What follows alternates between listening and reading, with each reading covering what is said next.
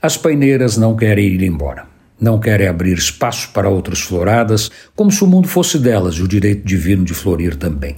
Pode mais quem chora menos, e com seus espinhos pontudos, as paineiras se julgam suficientemente armadas para enfrentar as guerras e guerrilhas que movem contra elas. Num certo sentido, elas estão certas. Maio é mês das paineiras, ou era. Até abril brilham as quaresmeiras, depois entram as paineiras. Ou seja, agora é o tempo delas. Então, elas têm razão em não querer ir embora.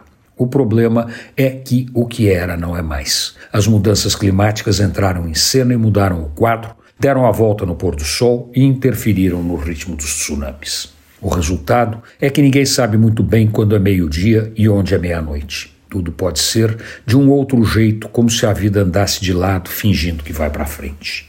E o duro é isso. De verdade, a vida segue em frente na velocidade constante da rotação da Terra e na navegação em volta do Sol.